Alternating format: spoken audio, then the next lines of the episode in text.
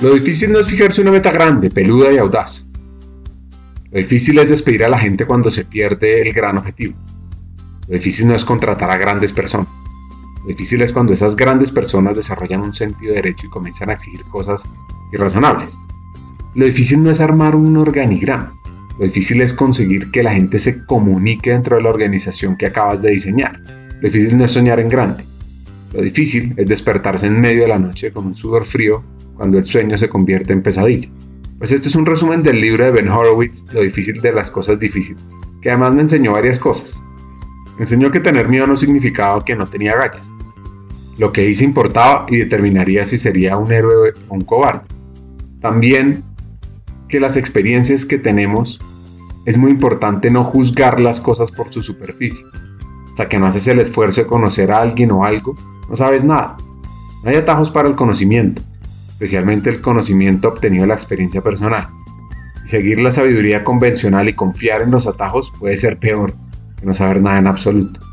Pues este episodio sobre la conexión del emprendimiento, de People, tiene que ver mucho con retarse, con superar el miedo de los grandes retos, con salirse de su zona de confort, además de la conexión de impacto con las personas, con su entorno. También un episodio sobre París sobre Fernando Botero y mucho más.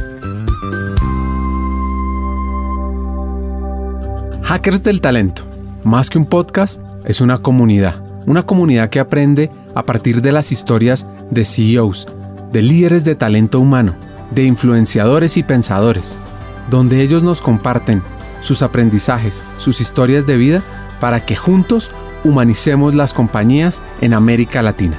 Disfruten el episodio.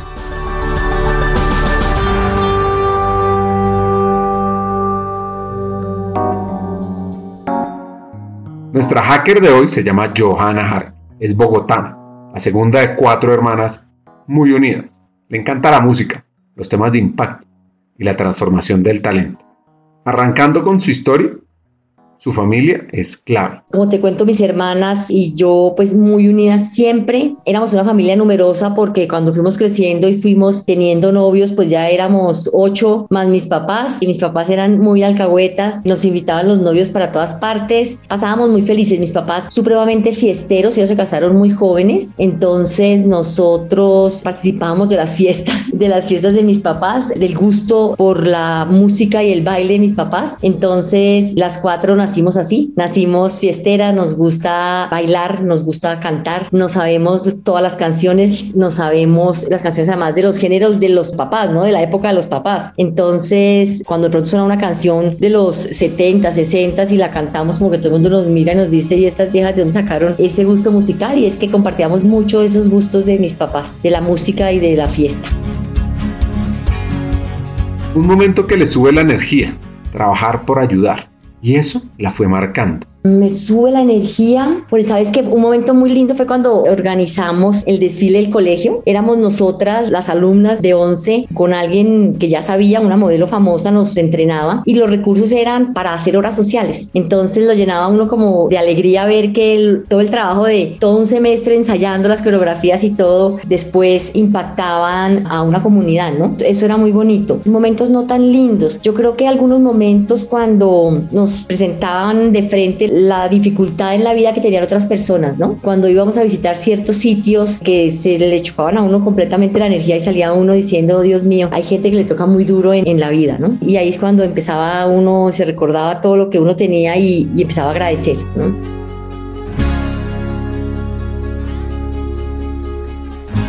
Cabe señalar que Aristóteles define la injusticia o justicia en términos expresamente sociales, la justicia es la única entre las virtudes que parece referirse al bien ajeno, porque afecta a los otros. Y Bufacci define la injusticia en tres dimensiones vinculadas pero no reductibles entre sí.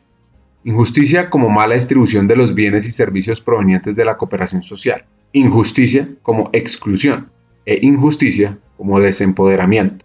Pues a nuestra hacker colombiana la mueve un mundo más justo. Llega la etapa de la universidad, yo desde temprano, digamos, supe que quería estudiar derecho, no había nadie abogado en mi familia. Y a mí inclusive la gente, yo era, iba a decir peleona, pero tal vez no era peleona, pero yo sí preguntaba todo y me gustaba debatir y me gustaba preguntar el por qué. Y las cosas injustas me parecían terribles y entonces no quería que existieran cosas injustas en el mundo. Y era muy, alegaba mucho, para no utilizar el término pelear, alegaba mucho. Y la gente me decía, oye, estás perfecta para ser abogado o me metía en causas que no eran mías, ¿no? A defender al débil. Y como que eso me fue sonando, no tenía nadie abogado en la familia, sin embargo me gustaba y me metí a estudiar derecho en la Universidad Javeriana. Fui muy feliz, a veces me arrepiento porque fui muy ñoña, pronto me perdí muchos momentos de fiesta y de desorden, pero con mis amigos y amigas fui muy juiciosa, fui muy estudiosa, me fue muy bien. Mis cuadernos eran los cuadernos con los que estudiaba todo el mundo. Yo sacaba, me acuerdo las épocas de examen, yo sacaba una fotocopia de mi cuaderno, la dejaba en la de mi edificio y ahí iban recogiéndola y fotocopiándola y la volvían a dejar y llegaba el otro y la fotocopiaba. Fue una práctica durante los cinco años de mi carrera universitaria, tanto así que el último día de universidad, mis amigos, hombres que estudiaban con mi cuaderno, me llevaron serenata de agradecimiento porque decían que han pasado el año y la Javeriana gracias a mí por mis apuntes. Entonces, sí, esos son recuerdos lindos que tengo de la universidad y hoy en día, pues mis grandes amigos son amigos de la universidad. Tengo también amigas del colegio que las adoro y las llevo en mi corazón. Yo creo que recuerdos lindos del colegio de la universidad, los amigos que tengo gracias a esos dos momentos de la vida.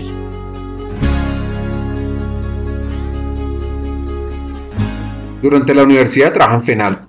Sigue un tiempo y luego pasa con AVI. Va a vivir por fuera y le encuentra un gusto por lo comercial. Así que su regreso llega a Bangkok, al Banco Comercial Antioqueño y entro a trabajar a Bancoquia, Banco Comercial Antioqueño, o sea, también eso ya no existe. Y entro, pero ya en nada de derecho, sino en temas ya comerciales, con clientes, entro a un tema que no tenía ni idea y que vas a darte cuenta en esto que estoy contando, que siempre llego a experiencias, a sitios donde no tengo experiencia, pero me encanta aprender. Entro a la mesa de divisas, no a nada jurídico ni a nada legal, sino entro a ser trader en la mesa de divisas. Fue una experiencia maravillosa, me encantó, manejaba todo el sector real de la mesa de divisas, hablaba con clientes todo el día y todo el tema era telefónico. Yo tenía que conseguir divisas o comprar divisas o vender divisas al sector real para poder cruzar las operaciones que hacía mi compañero en el sector interbancario. Una experiencia maravillosa, una experiencia súper estresante. Eso eran momentos de estrés porque comprábamos caro, entonces teníamos que salir a ver a quién le vendíamos lo que habíamos comprado caro o comprábamos barato y ver a ver cómo podíamos lograr el mayor margen. Bueno, era un trabajo súper, súper emocionante, pero de mucho estrés durante la mañana sobre todo. Teníamos que dejar posición cruzada, ¿no? Ahí estuve un año y después el banco sacó un proyecto de banca corporativa que lo empezaron a hacer todos los bancos y era sacar los clientes importantes de las oficinas de las sucursales bancarias y entregárselos a ejecutivos de cuenta. Me llamaron para ser parte de ese proyecto y entonces fui gerente de banca corporativa. También espectacular, espectacular la experiencia. Quise mucho lo que hice en Bancoquia en esos dos roles, pero me casé después de tres, cuatro años en Bancoquia me casé, me fui a vivir a París cuatro años. Vivir en París le permite aprender de arte, aprender un nuevo idioma, aprender una nueva cultura. Uno de los apodos de París, como todos saben, es la ciudad de la luz. Y estoy seguro que casi todo el mundo sabe esto como uno de los hechos típicos de París. Pero, pero, pero, lo que la mayoría no sabe es cómo se asumió este apodo.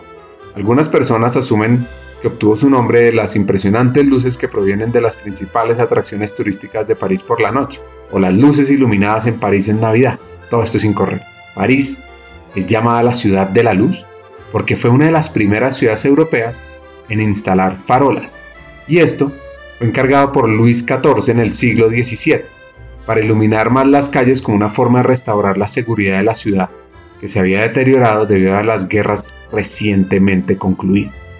Pero hasta ahora el apodo es tan popular que hace que la ciudad sea aún más especial. Ahora, ese es un hecho de París que estoy seguro que ustedes no sabían. Y un momento que la marca, nuestra hacker, fue el año 1998, en aquel Mundial de Francia 91. Exactamente, entonces te voy a contar. Esa fue una experiencia maravillosa porque me tocó el Mundial de Colombia en Francia 98, como lo dices. Esto fue, teníamos en ese momento una embajadora mujer que estaba encargada de la embajada y le dice a mi marido, mire, yo de fútbol no sé, yo le doy a usted la responsabilidad de esto. Como país participante en el Mundial, pues esto mm, tenemos que ir a una cantidad de reuniones, tenemos que acompañar a la selección en los partidos, etc. Entonces, pues mi marido, el más feliz del mundo, mi marido marido hablo yo, es mi ex marido hoy en día, ¿no? Es mi ex marido porque después me separé, pero el más feliz y obviamente se encarga de todo este tema y tenemos unas oportunidades que obviamente jamás hubiéramos tenido en la vida si no estuviéramos en ese momento y en ese país, ¿no? Y si la selección no hubiera clasificado para el Mundial de Francia. Pues mira, el hecho de estar uno ahí pegado a la selección, de estar en todos los partidos, estar en los partidos de inauguración y de clausura del Mundial, en todos los partidos en los que jugó Colombia, pero lo que antecedía el partido de Colombia era una cosa maravillosa porque se llevó el carnaval de Barranquilla, entonces ver el carnaval de Barranquilla por las calles de los sitios, de las ciudades donde jugaba Colombia y ver a todo el mundo súper emocionado, verdaderamente yo lloraba, o sea, yo cada vez que salía desfilaba el carnaval por las calles francesas, yo verdaderamente sentía una emoción y una nostalgia, ¿no? Porque otro tema de la vivida lejos es la nostalgia. Hoy la gente que vive lejos no la siente, pues porque está a un clic de un Teams o de un Zoom o de un chat, pero en la época en que yo estaba ya pues eso no existía. Entonces yo compraba una tarjeta para hacer llamadas internacionales y llamaba a mi familia una vez al mes, porque además la tarjeta no prendía nada, ¿no? Pero sí, desde todo punto de vista la experiencia de vivir en París fue una experiencia maravillosa. Nos tocó el Mundial, una visita, una exposición de las esculturas de Botero, nos tocó en París y entonces la comida con el maestro Botero en la embajada, después el maestro Botero nos invitó a un restaurante a los de la embajada a comer y oír y oír la historia al maestro Botero de por qué y por qué las gordas, y no es que sean gordas, es que él pinta con volumen, o sea, oír toda la historia de por qué su técnica y todo maravilloso. Son experiencias que sin duda dejan una impronta importante en el alma, ¿sabes?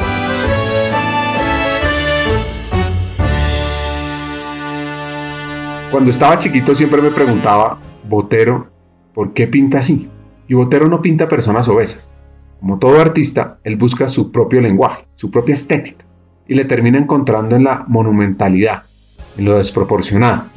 En sus cuadros no solo las personas son monumentales, sino también los objetos. Es más, a su estética propia la descubrió pintando una mandolina de enormes proporciones. Y en un reportaje que encontré, Botero expresa, no he pintado una persona gorda en mi vida, he expresado el volumen, he buscado darle protagonismo al volumen, hacerlo más plástico, más monumental, como si fuera casi comida, arte comestible.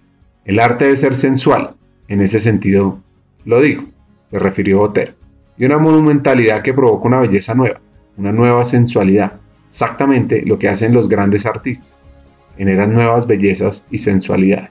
Pues volviendo a la historia, esta bogotana regresa a Colombia en una época difícil. Yo llego a TV porque, bueno, llego a Colombia en un momento en donde el país estaba en una crisis económica complicada, donde conseguir puesto era muy difícil y yo empiezo a llamar a todas mis amigas, mire, llegué, si llegas a saber de algo y empecé a mandar hojas de vida. Y una de mis amigas trabajaba en ETV, en 007 Mundo, más exactamente, en todo este proyecto de larga distancia que estaban los tres operadores 07, 05 y 09 enloquecidos, sacando campañas, ¿te acuerdas? Era Orbitel, era Telecom en ese momento con el 09 y nosotros con el 07 NTV y era una guerra a muerte para coger los clientes. Hice una entrevista y me fue muy bien en la primera entrevista y yo llegué en enero y ya en febrero uno creo que empecé a trabajar. Fui muy feliz pues porque retomé mi tema laboral que me hacía muchísima falta, pues volver con la familia. Fue un momento muy feliz. Trabajé muy feliz en la ETV, conocí grandes personas en la ETV y tuve mi primer hijo en la ETV. Tengo dos hijos que hoy ya tienen 20 años y 18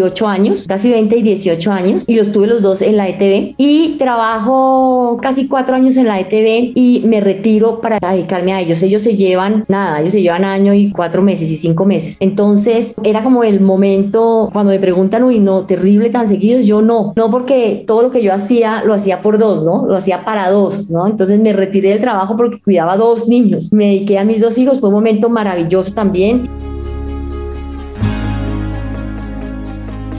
Y es que esta historia me recuerda aquellas recomendaciones que una vez leí del Premio Nobel de Economía James Heckman sobre las acciones que como sociedad latinoamericana debemos inculcar para reducir la inequidad. y así lo estipuló en la ecuación de Heckman. Debes invertir en recursos educativos y desarrollo para familias desfavorecidas y brindar igualdad de acceso. También fomentar el desarrollo temprano de las habilidades cognitivas y sociales desde el nacimiento hasta los 5 años. Y a esto, súmale mantener el desarrollo temprano con una educación eficaz hasta la edad adulta. Ahora, ¿cómo fue esa experiencia? Se llevan muy poca edad, entonces dije, me voy a retirar y me voy a dedicar un poquito a ellos, porque eran dos, ¿no? Dos bebés muy chiquitos. Entonces me retiré, digamos que tuve un año sabático en lo laboral, pero muy dedicada a mis hijos y es una experiencia maravillosa, ¿no? Compartir lo que te decía, compartir esos primeros momentos son espectaculares, ¿no? Pero sin duda al año ya empezó a picarme un poco el tema de la trabajada y me fui a trabajar a Cartón de Colombia. Si te das cuenta, Fenalco, Conavi, Bancoquia, después ETV y me fui a trabajar al Cartón Cartón de Colombia. ¿Por qué Cartón de Colombia? Yo descubrí obviamente en todo este trayecto que tenía unas facilidades para ser comercial, ¿no? Para vender importantes. En la ETV me ganaba todos los premios de venta, ganaba los primeros premios de siempre los primeros lugares. Y cuando hice mi entrevista en Cartón de Colombia sabiendo que lo que tenía que vender era soluciones de empaques, ¿no? Cartón. Me dijeron, ¿usted qué sabe cartón? Y dije, yo no sé nada, pero pues yo aprendo. Yo aprendo así como aprendí a vender larga distancia en ETV y otros productos en ETV y así como aprendí a trabajar en una mesa de divisas en Banco y nada de eso lo aprendí en la universidad. Y me dijeron, listo, perfecto. Entré a Cartón de Colombia, también fui muy feliz en Cartón de Colombia, duré poco más de tres años en Cartón de Colombia. A mí me pasó una cosa muy, muy, muy simpática en Cartón de Colombia. Yo entré y a los tres días era la convención de ventas en Cartón de Colombia. Me invitaron a la convención de ventas, cosa que yo no esperaba, ¿no? Pues estoy recién entrada y la convención de ventas es para premiar a los comerciales que hicieron una gran labor el año anterior. Me llevaron a la convención de ventas. Fue una oportunidad muy chévere porque pude conocer a todo el equipo equipo nacional, ¿no? De, las diferentes regiones. La última noche hicieron una comida divina, hicieron una rifa, hicieron tres rifas de tres pasajes a tres destinos, categoría A, B y C para dos personas. Categoría primera de Cartagena, la segunda era algo como Aruba y la tercera era Nueva York, que no estoy si era Nueva York, fue que yo después los cambié, pero Nueva York. Y cuando todo el mundo pendiente del viaje a Nueva York y de pronto el presidente de la empresa saca la papelito con el nombre Johanna Hart. No, no, no. ¿Tú te imaginas el oso? Yo sentí que todos me miraban con un mensaje diciendo, ¿y usted qué méritos ha hecho para ganar este tiquete? Bueno, el hecho fue que yo dije, no, ni más faltaba, yo no me merezco el premio, pues yo no. Y el presidente dijo, sacamos el papelito, estaba su nombre, usted es la ganadora. Yo, yo dije, por Dios, entré con pie izquierdo.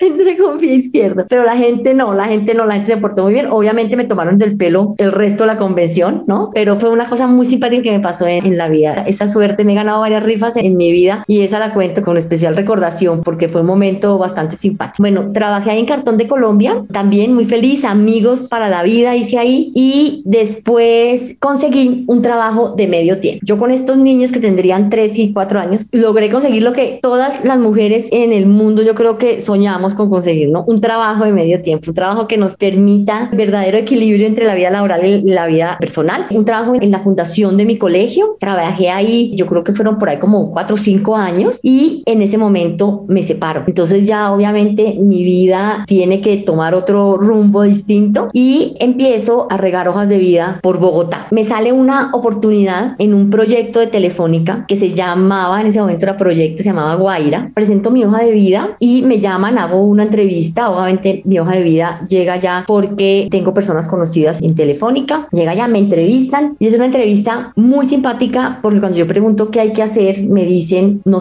o sea, está todo por descubrir. Esto es una aceleradora de startups para apoyar startups tecnológicas en el país. Yo creo que no habría otra, o sea, tan específica, no había otra en ese momento. No había un ecosistema en Colombia que pudiéramos llamar un ecosistema de emprendimiento, no había. Había algunas instituciones que hacían muy buen papel, pero que no había mucha articulación entre ellas y eran muy pocos los actores. Entonces no me podían decir que había que hacer mucho. A mí me contrataron para ser gerente de relaciones institucionales. Entonces, éramos dos personas, mi jefe, Carlos Castañeda y yo, y empezamos, empezamos a trabajar. Cuando entramos nosotros ya habían hecho la convocatoria y la selección de los primeros 10 proyectos que entraban a la Academia Guaira a ser acelerados. Entonces nosotros llegamos ya en ese momento a empezar a acelerar a estos proyectos con el desconocimiento total, retotal de lo que había que hacer, porque esto era un tema de prueba-error, ¿no? Estábamos de la mano, eso sí, de Endeavor, pues que ya tenía experiencia en muchos países, pero que su foco no eran startups, startups en etapas tan tempranas. Ellos siempre son emprendedores de ya de, de millones de dólares. Aquí eran emprendedores con Excel, o sea, en Excel. Era capital de riesgo, riesgo, riesgo total. Pero ellos nos ayudaron mucho a entender un poco cómo funcionaba el tema. Ellos aprendieron también de la mano de nosotros y se lanzó esto y arrancamos. Y desde 2011 empecé a trabajar en Guaira y trabajé en Guaira hasta el 2020. Pasé por todos los puestos, empecé como gerente de relaciones institucionales. Después, además de eso, entonces era la gerente de aceleración. Entonces era la encargada de mirar qué servicios de aceleración necesitaba cada startup dependiendo el estado de madurez en que se encontraba y dependiendo las necesidades de cada uno de ellos. Después entonces me encargué del tema de fit con Telefónica y es que estos startups, cómo podía ser Telefónica, además de haber sido su primer inversionista, Ángel, digamos, cómo después empezar a mirar cómo hacíamos ese encaje con Telefónica, ¿no? Cómo Telefónica se convertía o en su comercializador o en su primer cliente. Eso fue muy, muy, muy, muy, muy lindo. Fue un reto porque era no solamente preparar al emprendedor para que estuviera listo para presentarse ante una corporación a venderle sus productos, sino era preparar también a Telefónica para entender cómo tenía que crear ese lazo con el emprendedor y dejar de ser esta gran empresa, a veces lenta, lo que pasa a todas las corporaciones que no van al mismo ritmo lo que puede ir un emprendedor, ¿no? Con los recursos que tienen las corporaciones, pero que no tienen los emprendedores, recurso económico y recurso humano. Entonces fue una experiencia maravillosa de cómo lograr hacer entender esos dos mundos y después empecé un poco a,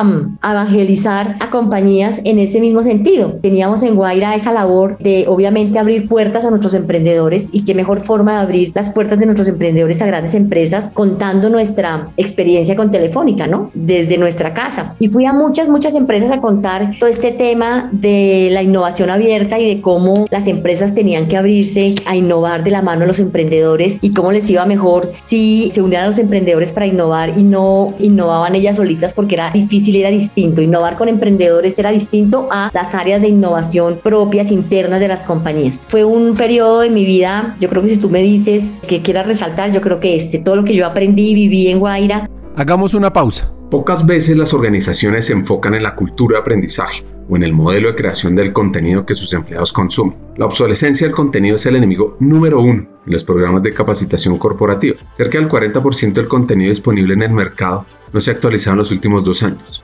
¿Cuándo fue que actualizaron los contenidos internos de capacitación por última vez? Hay una plataforma que ha sabido apalancarse de la economía de creación de contenidos, Udemy. Con más de 55 millones de estudiantes, Udemy es hoy por hoy el destino de capacitación virtual más grande a nivel global. Lo que hace único y diferente a Udemy es su modelo de marketplace. Expertos del mundo real pueden transmitir su conocimiento en cursos ágiles, actualizados y con el sello de calidad de la validación social de millones de estudiantes. El 74% de los cursos de Udemy han sido actualizados en los últimos dos años.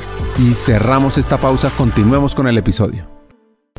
La forma más común de definir un acelerador de startups es un programa basado en cohortes a plazo fijo, que incluye objetivos definidos para los participantes, experiencia en la industria, tutorías, componentes educativos, intercambio de fondos por capital y que culmina en un día de demostración, el famoso Demo Day. Con el aumento exitoso de los programas de aceleración, muchas comunidades, universidades y otras organizaciones de apoyo empresarial en América Latina han decidido replicar estos modelos en sus propias comunidades, con la esperanza de tener éxitos similares al Silicon Valley. Pues Brian Chesky, el fundador de Airbnb, salió de una aceleradora muy famosa llamada Y Combinator y dice que el mejor consejo que recibió es nos desafiamos a hacer cosas que no escalan. Comenzar con la experiencia perfecta para una persona, luego retroceder y escalarla a 100 personas que nos aman. Este fue el mejor consejo que le dieron a Brian Chesky. Ahora, entendamos el mundo en el que arrancó nuestra hacker. Es que no había mucha cosa. Mira, cuando llega Guaira, estaba el programa Estapa Futuro de Bavaria, estaba Ventures, estaba la Fundación Bolívar, estaba una iniciativa muy linda que es COBO, que es la de René, pero no existía Impulsa, no existía ninguna mm, de parte del Ministerio TIC, no existía ninguna iniciativa de apoyo al emprendedor tecnológico. Y todo eso fue naciendo en ese tiempo y todo fue además mi puesto de, de relacionista pública me encantaba porque era como empezar a conocer a todas las partes partecitas y empezar a unir y hacer cosas, propósitos comunes. Nació después Connect Bogotá, que también hicimos muchas cosas juntos, con Ventures también muchísimas cosas, pero ya nos dimos cuenta que si cada uno tiraba para su lado, no iba a lograr impactar de verdad el ecosistema. Entonces, aquí es cuando nos damos cuenta que nos teníamos que unir y, y dispararnos hacia el mismo foco y empezamos a unir fuerzas y ese trabajo fue muy, muy lindo. Y ver cómo cada uno, instituciones se especializaba de pronto en un sector o en una etapa de madurez específica de los emprendimientos y pues los momentos más felices cuando los emprendedores lograban algo, ¿no? Lograban tener un éxito en algún sentido o porque le compró su primera corporación grande, le compró a un emprendedor o porque obviamente y el más feliz era cuando lograban recibir inversión, ¿no? Esta angustia al emprendedor se me está acabando la plata que me dio Guaira y ahora qué voy a hacer con las personas que contraté, qué voy a hacer con el desarrollador que tengo que pagarle y no puedo dejar de tenerlo porque tiene que desarrollar aún más la aplicación o la plataforma que estoy creando. Entonces, esos momentos cuando nos anunciaban las inversiones que lograban conseguir inversión era maravilloso. Las sentadas con los inversionistas vendiéndoles el emprendimiento, diciéndoles por qué el emprendimiento, la idea y el emprendedor eran dignos de ser invertidos por ellos, es una cosa súper linda. Cada vez que pienso en eso me emociono, ¿sabes? Porque fue un trabajo súper lindo.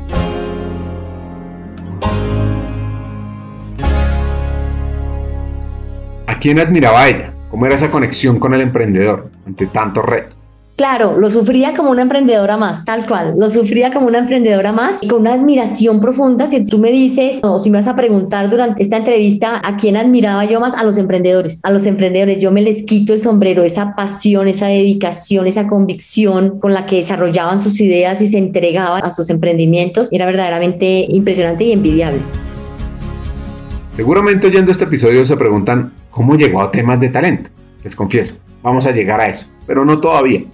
Mientras tanto, Johanna comienza a romper mitos, a creer más allá en sus propias capacidades. En el 2017 se va mi jefe, se va Carlos Castañeda con el que construimos Guaira. Él me cuenta que va a renunciar, me da una tristeza profunda y me dice, la voy a proponer a usted para que usted me reemplace. Yo le digo, no se le ocurra, no se le ocurra porque yo de inversión no sé y aquí se está saber de inversión. Me dijo, listo, perfecto, yo voy a renunciar. Y iba a renunciar al presidente Telefónica en ese momento y efectivamente Carlos Castañeda se fue y renunció. Yo sabiendo que Carlos Castañeda estaba renunciando, me llama la secretaria del presidente Telefónica que mi jefe la quiere ver a las 2 de la tarde. Eran como las 11 de la mañana. Y yo, oh por Dios. Carlos, cuando renuncia, el presidente Telefónica le dice, bueno, ¿y quiénes son sus candidatos? ¿Quién podrían reemplazarlo? Y Carlos le da tres nombres y no está mi nombre por ahí. El presidente pregunta, ¿y Johanna por qué no? Porque no quiere, porque dice que ya no es capaz de hacer esto. Bueno, me llama el presidente Telefónica en su oficina y me dice, yo no puedo creer esto. ¿Por qué no acepta esto? Porque es que yo no sé esto, porque no sé de lo otro, porque Johanna, ¿qué es esto? Usted es la persona indicada para... Y yo, no, yo no quiero, yo creo que yo no sirvo para eso, yo creo que a mí me falta capacidades para poder hacer eso. Me dijo, no hay posibilidad. Y empieza a darme como toda una cantidad de explicaciones y me dice, Johanna, ¿qué le pasa a usted y qué le pasa a muchas mujeres que conozco con la misma actitud suya? ¿Sí? ¿Qué es esto? Y me decía, nosotros sacamos aquí en Telefónica una convocatoria con 10 requisitos del perfil. Los hombres leen los tres primeros y los cumplen y ni siquiera siguen leyendo para abajo y se presentan en la convocatoria. Una mujer coge, lee los 10 requisitos y no cumple uno y dice, no me presento porque no va a ser capaz, porque no tengo esta habilidad, este skill, bueno, como se llama. Eso no puede seguir pasando. Las mujeres tienen que creerse que son capaces de lo que se propongan. Me muero la pena. Yo no le acepto un no por respuesta. Usted es la directora de Guaira y yo, oh por Dios. Y empieza mi angustia. Y efectivamente, desde el 2017 empecé a ser la directora de Guaira. Hasta el 2019 fue directora de Guaira Colombia. En el 2000, como en noviembre del 2019 me nombran directora de Guaira para Colombia, Venezuela y México. Acepto el reto. Me fue muy bien como directora de Guaira. Cumplí objetivos. Saqué adelante iniciativas importantes que no sacaban otras guairas en otros países y yo logré sacarlas adelante. Bueno, me fue supremamente bien. Logramos conectar más emprendedores con Telefónica para trabajar con Telefónica. Logramos hacer esto que te contaba, toda esta evangelización de la necesidad de la innovación abierta. Bien, eh, muy feliz, fui muy feliz y fui lo más feliz fue darme cuenta que pude con el reto que creía que no podía, ¿no? Y en muchos paneles que me invitaban, sobre todo emprendimiento femenino, en donde trabajábamos mucho para impulsar el emprendimiento femenino porque tecnología era muy baja la participación de las mujeres en emprendimientos y si participaban no eran fundadoras y si participaban participaban desde roles como, no sé, directoras comerciales o gerentes comerciales pero, o de marketing, pero no eran las CEOs o no eran las de tecnología. Entonces hicimos una campaña muy grande como para evangelizar y mandar el mensaje a las mujeres que somos capaces de hacer lo que nos proponemos, que nosotros mismas nos ponemos los techos y que estamos fregadas y somos nosotros las que nos ponemos el techo, ¿no? Que no deberíamos ponernos ningún techo, que somos capaces de alcanzar todo lo que nos propongamos. Y esa fue, digamos, una etapa de mi vida importante y además evangelizando eso en muchos espacios a las mujeres. Eso me llenaba de satisfacción.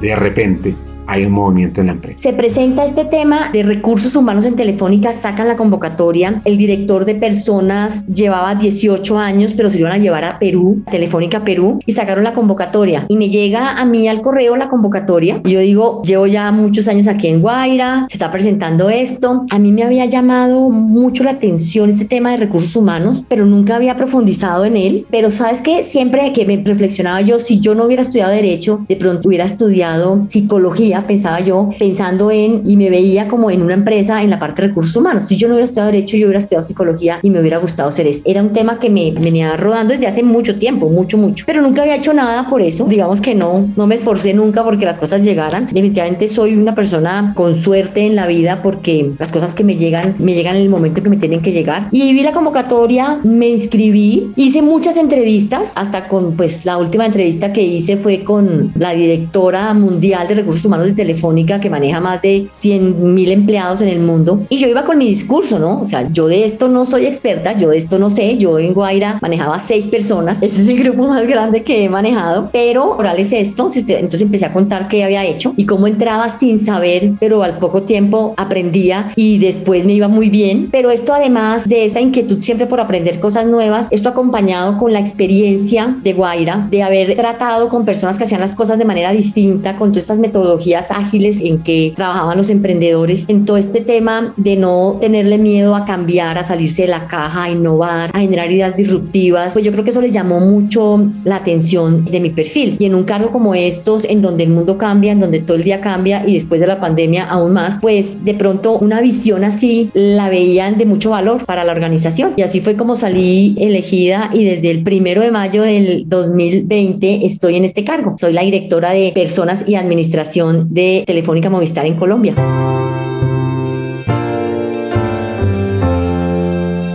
¿Cómo arranca uno?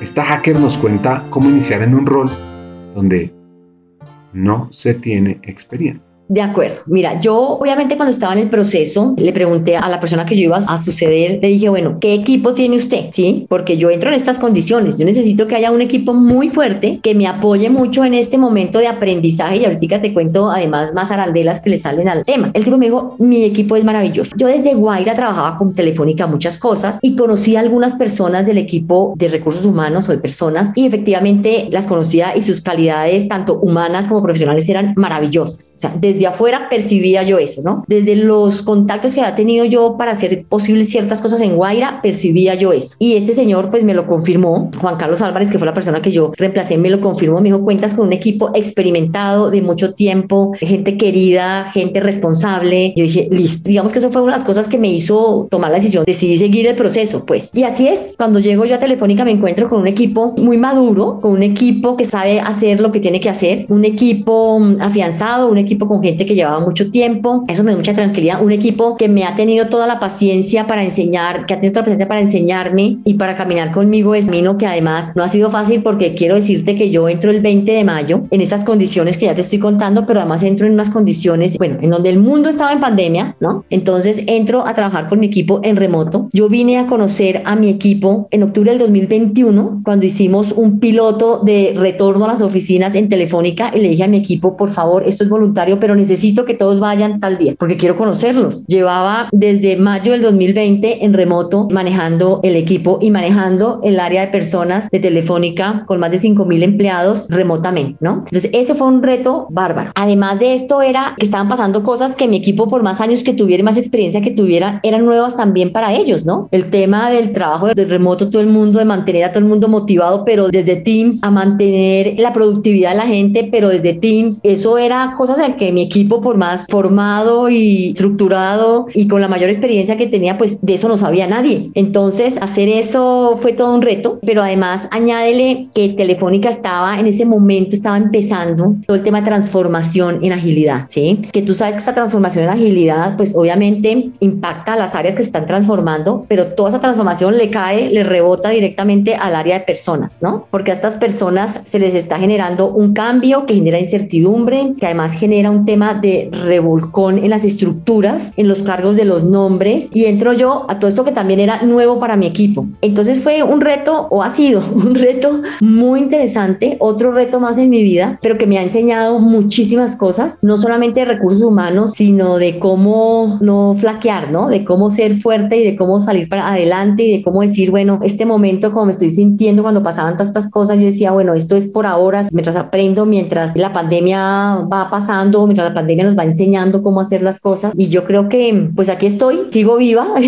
con la misma emoción y con el mismo mm, interés de hacer las cosas bien, de crecer como persona, de ayudar a crecer a otros como persona, en eso estamos. Hagamos una pausa. Hackers del Talento busca humanizar las compañías, compartir experiencias y mejorar la realidad laboral en Hispanoamérica.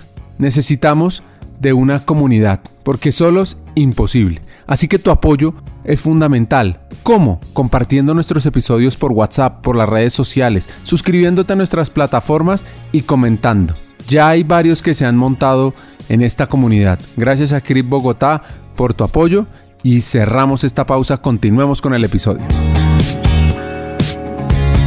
Entonces entendamos cuáles fueron esos momentos retadores. Así fue, claro, momentos no tan, no tanto de soltar la toalla que hubiera dicho yo renuncio mañana, no, pero sí me acostaba, mira, yo empezaba a trabajar a las 7 de la mañana y me acostaba a las 11 de la noche, todos los días durante los primeros cuatro meses. Ya después bajé a las 10 de la noche y entonces ya después a las 9 dejaba de trabajar, pero era verdaderamente un trote, una intensidad total y pues de ojo aguado. Muchos días yo era de ojo aguado, yo decía, no puede ser. O cosas que uno trata de hacer con la mejor intención y no salían así, nos salían de otra manera. Fue complicado y sigue siendo complicado muchas cosas, pero no, pero yo creo que ahí estamos el apoyo, el apoyo de mi equipo, que ya lo he mencionado, y el apoyo de otras personas de la organización, ¿no? De mi CEO actual total, ¿no? Y yo creo que pues eso hace que uno no se derrumbe, sino que siga, siga, siga y siga aprendiendo y todos los días le meta un entusiasmo adicional, un entusiasmo que además tenía que proyectar yo al equipo, porque además de lo que te estoy contando, en marzo del año pasado, entonces Telefónica ISPAM cambia de modelo operativo. Esto supone otro reto más para el área de recursos humanos, en donde empezamos a hacer eh, mutualización de algunas tareas que hacíamos los países localmente y se pasan esas tareas a unos hubs regionales. Entonces esto también genera cambio, genera incertidumbre en la gente. Entonces mantener estos cambios a la gente motivada, productiva desde la distancia, complicado. Y además después cuando tú le dices a esta gente que ya está feliz trabajando en las casas, que no era tan feliz, que ya logra uno volverlos felices, trabajando en la casa y les empieza a decir uno que ya toca volver y que la gente no quiere volver o que tenemos que vacunarnos todos para cuidarnos nosotros, a nuestras familias y a nuestros clientes cuando volvamos y la gente no se quiere vacunar. O sea, esto cada día trae su reto, ¿sabes?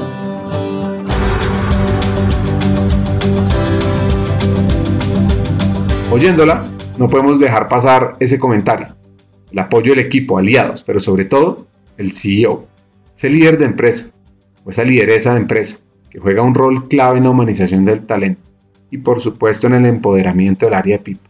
Además de esto, es importante entender la motivación detrás de esta hack. Pues mira, mis motivaciones es poder cumplir por esos objetivos estratégicos que tiene Telefónica, que es tener el mejor talento. ¿Listo? El mejor talento en un momento en donde sabemos que el talento es escaso, ¿no? Donde la pandemia nos ha impuesto una forma distinta de manejar ese talento, ¿no? Y de manejar una oferta distinta para ese talento. Entonces, yo creo que eso son lo que me motiva a mí a levantarme cada mañana es poder atender las áreas de la compañía de la mejor manera, poder poder solucionarles todos los problemas o retos que tenemos en cada una de las áreas en cuanto al recurso humano y por el otro lado mantener a la gente motivada, mantener a la gente contenta, enganchada en un momento en donde eh, los temas de recursos humanos cambian por minuto. Ya la gente no viene a buscarlo a uno para que le dé puestos, sino uno tiene que salir a buscar ese talento que quiere, ¿no? De los retos, digamos que más importantes y que me motiva es poder llegar a tener las personas correctas con las capacidades correctas, con los skills correctos, en las posiciones correctas, ¿no? Donde le generen más valor a la corporación. Y yo creo que ese es el reto más grande que tenemos ahora. Esto en un entorno en donde el talento crítico es difícil de conseguir, ¿no? Es difícil de atraer y es difícil de retener o de fidelizar. Entonces, eso es lo que me motiva, ese reto. El talento crítico. En gran parte de las compañías está en tecnología o en unos temas técnicos. Tal cual, es el talento crítico, crítico porque tiene unas habilidades digitales que no tiene pues todo el mundo, sino que están formados en capacidades digitales y que son claves para cualquier negocio y para el nuestro pues con mayor razón, o que es crítico porque mm, por el tipo de temas que trata en su trabajo, ¿no? Hay algunos que no son digitales, pero que igual son críticos porque son muy técnicos, muy especializados. Esos y los digitales pues son los que están viendo que el mundo se está volviendo loco en recursos humanos y hay unas ofertas locas, ¿no? Y pues no nos podemos quedar atrás y trabajamos en eso precisamente, en no quedarnos atrás. El rol de People, por supuesto, es atraer, seleccionar, desarrollar y potenciar el talento, al igual que humanizar la empresa. Y esto último significa que ese rol juega People es construir país, construir región.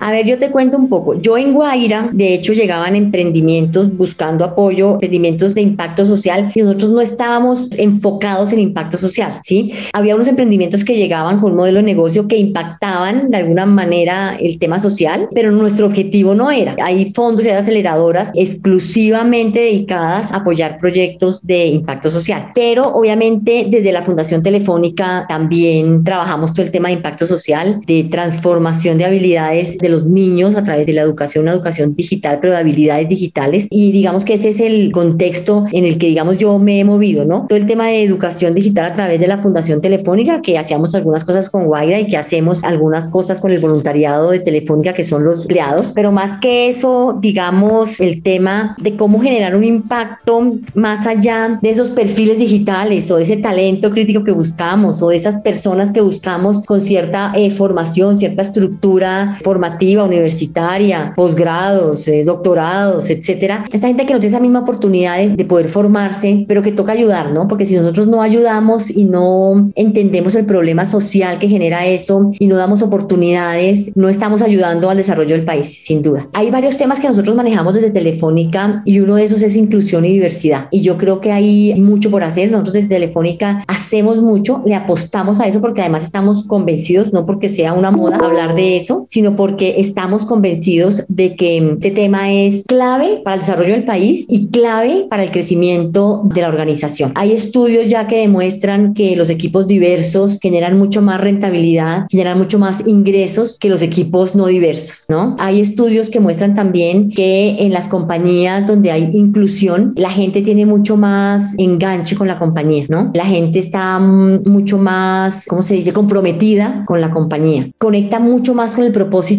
de la gente cuando trabaja, ¿sabes? Cuando una compañía tiene estos temas de diversidad, de inclusión, le pega mucho más al propósito de muchas personas que están buscando empleo, de muchas personas que trabajan y dicen mi compañía es una compañía diversa, es una compañía inclusiva, yo por eso trabajo acá. Cada vez esos temas se están volviendo más relevantes para las personas. Trabajar en compañías que protegen el medio ambiente, trabajar en compañías que tienen inclusión es un plus como marca empleadora. Eso antes no pasaba y ahora sí, ahora la persona cuando va a entrar a una compañía, muchas veces pregunta, bueno, ¿y ustedes qué hacen para el medio ambiente? ¿Y ustedes cómo es el tema de inclusión o el tema de diversidad en su compañía? Nosotros en Telefónica hemos trabajado mucho por esos objetivos. No estoy diciendo que desde mi llegada, sino desde muchísimo antes. Afortunadamente soy convencida de que eso es importante y entonces seguimos con todos estos programas de diversidad e inclusión. Tenemos certificación, sello de oro de equipares, trabajamos con Adecuales, tenemos muchas, muchas, muchas iniciativas que propenden por todo este este tema de inclusión.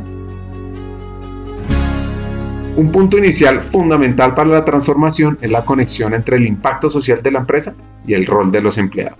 Nosotros trabajamos de la mano de la Fundación Telefónica porque la Fundación Telefónica trabaja con voluntarios, ¿sí? Y esos voluntarios son los empleados de Telefónica. Tenemos un programa de voluntariado en donde invitamos a que los empleados se unan para hacer algo que impacte a la sociedad en temas de educación eh, con los niños, pero también en otros temas. Hacemos una cantidad de actividades para que ese voluntariado pueda dedicar algo de su tiempo a ayudar a la comunidad. Y algo de su tiempo no son los sábados y los domingos, ¿no? Esas actividades se hacen en jornadas laborales. En jornada laboral, además de obviamente eh, generar un impacto en el país, ¿no? Tenemos también un tema y es generar un impacto en los trabajadores. Estamos convencidos cuando conectamos el propósito de las personas con el propósito de la empresa, se consiguen cosas extraordinarias. Y la fundación ha sido una palanca para conectar ese propósito, ¿sabes? Y lo manejamos de la mano de la fundación. Todos los años hacemos actividades de voluntariado. Eso no solamente es a nivel de Colombia, sino es a nivel de toda Telefónica, a nivel del mundo. El voluntariado tiene una fuerza muy grande y digamos que eso es como contribuimos nosotros al tema de impacto social con el voluntariado, con todas las acciones que tenemos de inclusión, de igualdad de género, de mujeres trabajando en tecnología, de liderazgo femenino, de empoderamiento de la mujer. Todo esto lo trabajamos porque estamos seguros que si trabajamos en esto, eso tiene un impacto en la sociedad y eso tiene un impacto en el país. Y no te voy a decir mentiras, y tiene un impacto en nuestra organización. Los números, lo que te decía, los ingresos, las rentabilidades cambian cuando los equipos se trabajan desde estas iniciativas.